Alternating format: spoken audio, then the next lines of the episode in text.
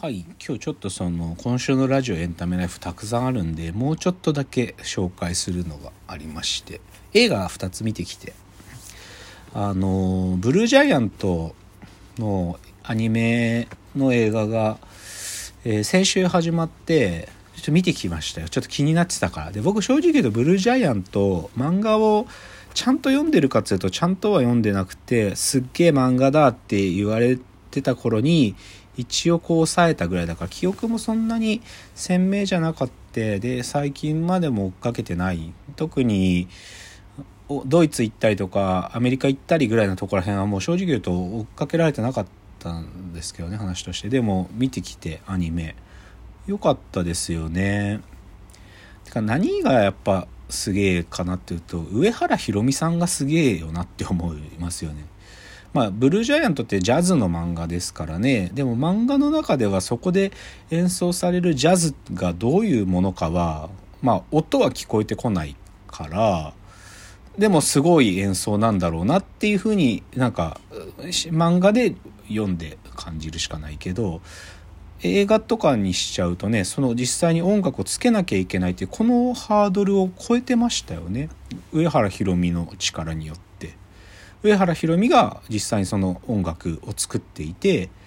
まあ、ピアノの部分は実際には彼女が演奏しで、まあ、他のジャズプレイヤーたちが演奏してるんですけどすごいなと思いましたシンプルに。まあレビューとか見るとねちょっとその演奏の部分のところで 3DCG のモーションキャプチャーを使ってるとことかあるからどうしてもね、スラムダンクの映画見た後だと、それと見比べちゃうから、ちょっとそこの部分のチープさは、なきにしもあらずなんだけど、でもまあ、音楽っていう意味では100点だったんじゃないですか。音楽漫画をちゃんと音楽作れたっていうのは偉大なことですよね。かつてベックという漫画がありありまして、それを特に実写映画にした時はおぞましいことになったりとかね。そういうことがベックという漫画に罪はないのに実写映画にした人に大いなる罪があったわけで。でもそれを起こらない。なんかジャズがやっぱすっげえんだなってことが直裁に分かる映画だった一つ。もう一つ見に行ったのは日曜日行ったんですけど「選挙なんです」っていうねあのー、ポレポレ東中野に見に行きました。あのーダース・レーダーさんとプチカシマさんがやってる「昼からなんです」っていう政治についてこう面白おかしく語るなんか配信があるんですけどそれので映画版で実際に選挙の時にそのせんじ注注目の選挙区に行ってその候補者たちのなんか選挙活動やその選挙投票後当選が確定したのか落ちたのかが分かるその瞬間をこう見に行くっていう極めてこう覗き見的なあのやつなんですけどそれのでもこれ大島新さんがプロデューサーをやられてて大島新さんはあの「君はなぜ総理大臣になれないのか」とか香川一個取った監督さんですけどだからある意味この2つとつながってる3部作と捉えてみると面白いかもですね。実際あの僕見に行った回はあの舞台挨拶っていうか終わった後ダース・エイザーさんとプチカシマさんのトークでがついてる回だったんですけど僕隣の席に大島新監督いらっしゃっていらっしゃったっていうか僕の隣の席で見ててだからなんかやっぱつながってるんですよね。で注目のポイントは安倍晋三さんが撃たれてしまったその日の記録映像としても意味があるもの。その、まあ、政治的な態度っていうのはあんまりそこでこうこの映画に持っちゃう人もいるんでしょうけど僕はニュートラルに記録映像だなと思ってみましたね。でも面白かったですよ。ちなみにポレポレ東中野っていう特殊な映画館について一つ言うとですね僕はポレポレ東中野に僕は絶対その席を取るんですけど予約する時に王様席っていうのがあって一番後ろの列で普通映画館の席って肘掛けが隣の人と2つで1つじゃないですか。2人で1つじゃないですか。けど一番最後の後列って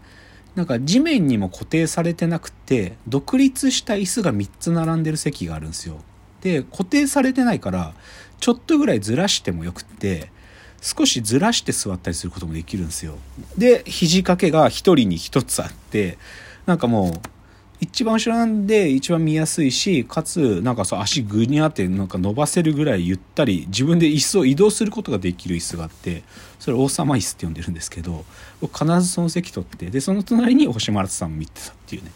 それがちょっとまあ関係ない話なんですけどね。選挙なんですって映画見てきたって話です。じゃあ自転車ライフ一瞬だけ。今週の自転車ライフは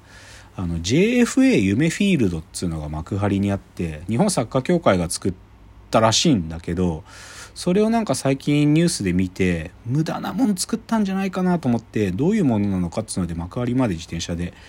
まあ、40キロぐらい走って見てきて往復80キロですけどね行って見てきたけどマジであれ無駄ですね JFA 夢フィールド。てかなんでああいう埋め立て地ってああいうものできちゃうんだろうななんか幕張行くたんびになんかあの空間の無駄さっていうのを感じますよね。まあそれをちょっと体験しに行ってきた。じゃあ今日の長いオープニングだったんですけど今日の格言最後に。え今日の格言。ラジオが蘇ったことの分析を誰か丁寧にやってくれと。なんかラジオ生き返りましたよね。本当に生き返ったラジオっていうメディアが。10年前は正直もう死ぬんだろうなってみんなが思ってたのにこんな日本放送部がお祭りみたいなことやったり TBS がそれに対抗して本当に蘇ったんですよね。でもギャラは安いらしいんだけどないまだに。でもラジオをやってるってことが核になるレベルまでそのタレントさんたちの核になるレベルまで戻ってきたからなんかこのことなんかちゃんと分析誰かしてほしいな。なんかピンとくる分析が今んとこないんだよな。スマホのができたからとかラジコができたからっていやそりゃそうなんだけどさそりゃそうなんだけどなんかもっとなんか本質に触れるっていうかね鋭いなんか論評を聞いてみたいんだけどなんか僕がピンとくるのがまだないっていうそういう話です はい。ということで、ちょっと冒頭すげえ長くなっちゃったんですが、ここからコーナーです。えー、ロフトプラスワンへの道。このコーナーはサブカルリテラシー、サブカル知識の低い株式会社私は社員に竹内がサブカル魂を注入し、いつの日かロフトプラスワンでのイベントに呼ばれる存在にまで自分たちを高めていこうという意識向上コーナーです。じゃあ今日のテーマです。今日のテーマ、えー、機動警察パトレーバー特殊二課隊長後藤喜一。もうね今日あれ深谷さんいないしあのあんまりこう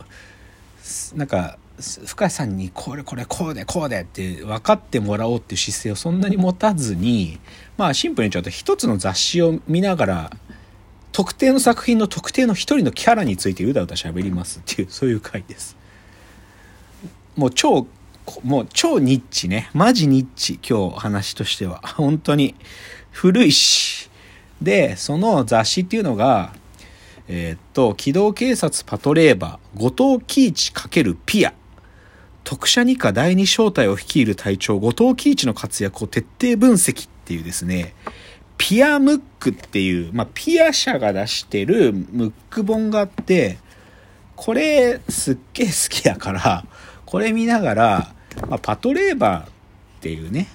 まあ、好きなんだけど僕すごく、あんまりこう、パトレーバーってちょっとね、語るのもむずいし、だからパトレーバーを縦軸にするっていうよりかは、パトレーバーの中に出てくる登場人物の一人、主人公でもないんですけどね。主人公でもない後藤喜一っていう人、でもその人の雑誌が作られるくらいには重要なキャラなんですけど、その人の話したいと。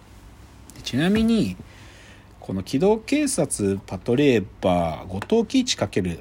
ピアっていうのってって2020年ぐらいに出てんだよな。で、これの直前に、泉ノア×ピアっていう、本当の主人公のやつが出て、それの第2弾なんですよね、この雑誌。でもこれに見つけた時結構僕嬉しくって、泉ノアの方は持ってないんだけど、この後藤喜一×ピアの方は僕は持ってるんですよ。面白いんですよ。だから、ちょっと今日は、その特殊な雑誌の話なんですよ、今日はね。で、ちょっとまああんまりにパトレーバーのこと分かんないと何言ってっか分かんないんだから ちょっとパトレーバーの話簡単にしようかな。でもなんかあんましても意味ないんだけどな。まあ、パトレーバーっていうのはすごいこうテクノロジーが進んだ未来。でもでもパトレーバーって作品自体は1980年の終わりくらいに作られた作品だからそこから見た未来っていう意味ではえっ、ー、と設定としては西暦2000年くらいの話のことを書いてるんですよ。でテクノロジーがすごく進んでて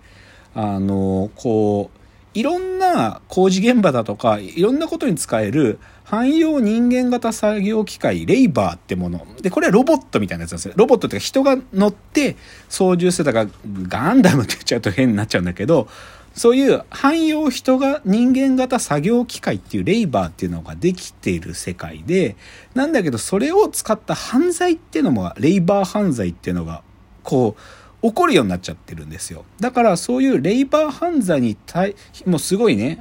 続発するレイバー犯罪に対応するために、警視庁が本庁警備部内に特殊車両2課っていうのを作って、通、だから特殊2課パトロールレイバー中隊、特殊2課パトロールレイバー中隊っていう、で、これを通称パトレイバーっていうんですよ。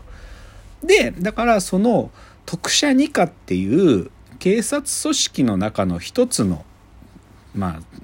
組織があってその人たちが犯罪をどう抑止していくのかっていうそういうお話なんですよ。機動警察パトレーバーっていうののまあ入り口っちゃ入り口本当にでも設定はそういう話だからすごい簡単に言っちゃえば未来警察みたいなことつまりは。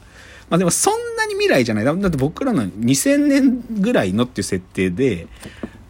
だからまあその1980年当時に考えるんならば未来警察の話っていうのがパトレーバーなのでちょっとここからパトレーバーでかつその中の僕の超好きな後藤喜一というキャラの話をします。じゃあ次です。